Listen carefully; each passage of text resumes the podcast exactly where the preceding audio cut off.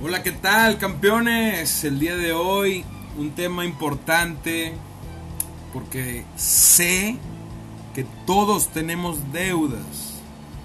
Todos en algún momento llegamos a tener deudas, a ser unas personas morosas. Ahorita vamos a hablar si no sabes qué es lo que significa. Y esto ocasiona muchísimos problemas no solo financieros, sino también en relaciones, en cuestión de ánimo. Y vamos a eliminar este tipo de problemas el día de hoy con este episodio. Vamos a hablar si eres moroso o deudor. ¿Ok? Y todo esto va relacionado con varias etapas que han sido marcadas en la, en la historia. Antes, en la época de nuestros padres, en la era industrial, se compraban todas las cosas completas, sin créditos, todo en cash, cash. Un billete tras billete. Esto era un hábito que siempre se enseñaba en las familias. Ya si tenías un privilegio era el tener el crédito con un cartón. Díganme quién se acuerda de esto, tener un cartón en la tiendita de la esquina.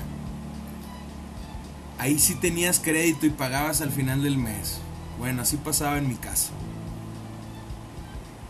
Pero eso no era algo a la ligera porque la reputación de la familia estaba en juego. Si no se pagaba, si no se cumplían con esas obligaciones, había repercusiones.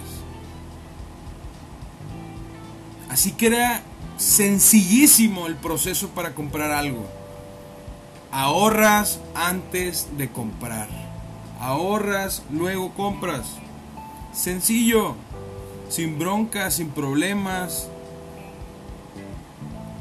Pero ahora nuestra generación nosotros fuimos testigos de algo muy bueno, pero también con cosas negativas hacia nuestra persona. Fuimos testigos cómo se fue desapareciendo el efectivo. Cada vez era más digital o en una, un pedazo de plástico estaba todo tu dinero. Con esta nueva era digital llegaron las tarjetas de crédito, meses sin intereses, instrumentos que nunca nadie te enseñó, créditos hipotecarios, créditos automotrices. Nadie te enseñó cómo funcionaban ese, ese tipo de instrumentos, cómo usar la deuda a tu favor cómo usar una tarjeta de crédito, cómo buscar los mejores instrumentos dependiendo de tus necesidades. Dime quién te enseñó eso. ¿En la escuela? Sé honesto. ¿Algún día te dijeron a alguien? Algunos tuvieron privilegio de tal vez toparse con un libro, de tal vez algún familiar les comentó cómo funciona una tarjeta de crédito porque tal vez trabajaba en un banco. Mi mamá trabajó 20 años en un banco y nunca supe hasta que me di cuenta por mis caídas, por mis chingazos que me aventé. Ahí fue cuando me di cuenta cómo funciona una tarjeta de crédito. El día de hoy y ya en un capítulo hemos hablado sobre cómo funciona una tarjeta de crédito. Te recomiendo que lo escuches para que no sufras esto, para que ya no batalles, para que ya no tengas problemas. Hay que usar la deuda a nuestro favor, deudas buenas, acuérdate. Usar una tarjeta de crédito para crear, para crear, no para consumir. Gran diferencia. Y con toda esa desinformación nuestra generación está acostumbrada a tener deudas malas. Y aparte de todo eso, también muchos llegan a ser morosos. Y recuerda algo, el primer paso para salir de un hoyo es dejar de cavar en él. Tú tienes la pala. Deja de cavar en ese hoyo. Esconde, una esconde tu tarjeta de crédito. Hazte responsable. Vamos a hablar qué es la deuda.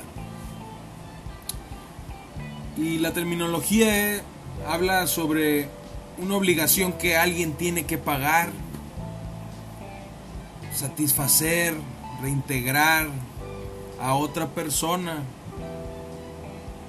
por lo común dinero. ¿Ok? También puede ser una obligación moral contraída con alguien.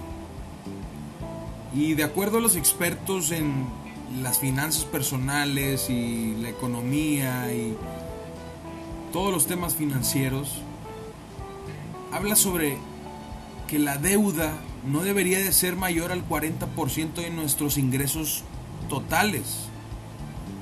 O sea, que por cada 100 pesos que ingresen, no más de 40 tendrían que utilizarse para pagar una deuda. Así sea un préstamo hipotecario, tarjetas de crédito, créditos de nómina, mensualidad del coche y hasta los pagos de las compras que haces en tiendas para ropa o calzado, no sé. La realidad es que los latinos usamos el crédito como una extensión de nuestros ingresos y no como un porcentaje de los mismos. Ese es el gran problema que tenemos. Y para todo esto, muchas personas llegan a la morosidad. ¿Y qué es la morosidad? Cuando tomamos obligaciones mayores a este porcentaje del 40%, es cuando estamos en alto riesgo de no poder pagar a tiempo y en forma.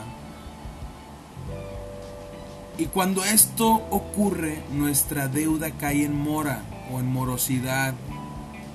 ¿Qué significa esta palabra? Lentitud, dilación, demora, falta de actividad o puntualidad. Desde el punto de vista legal, que es la que nos interesa en este, en este momento saber, si tú eres una persona que tiene mora, la mora es el aplazamiento del pago de una deuda vencida. Se cumple legalmente a los 91 días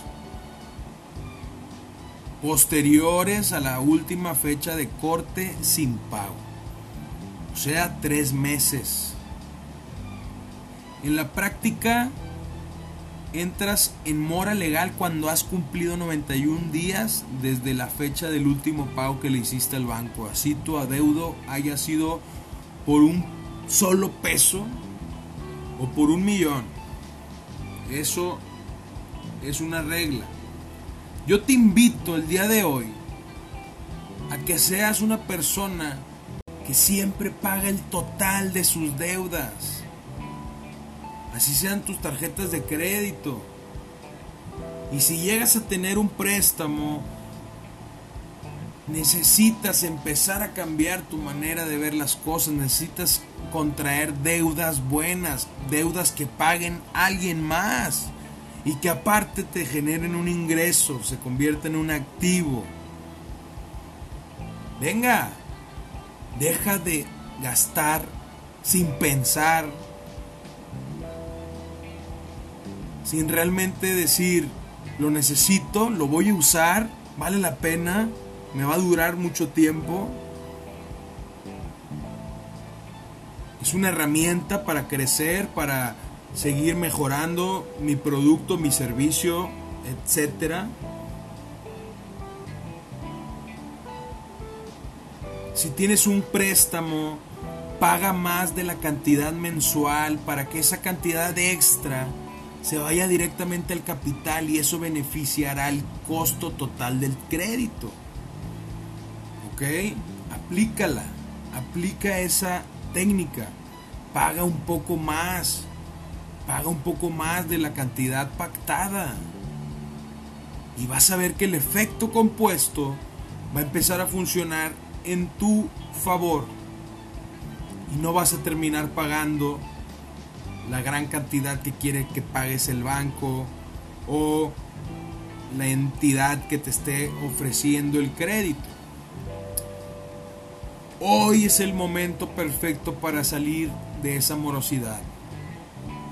Es un proceso lento, hay que negociar a veces con el banco, infórmate, busca. El interés tiene pies, tienes que moverte, tienes que preguntar, tienes que negociar. Empieza reconociendo esas compras impulsivas que afectan tus finanzas personales sin piedad. Ese es el primer paso, ser consciente de tus gastos. Siempre lo hemos comentado y no me voy a cansar de hablar de eso. Tienes que estar presente, aterrizado, consciente de todo lo que estás haciendo y sintiendo.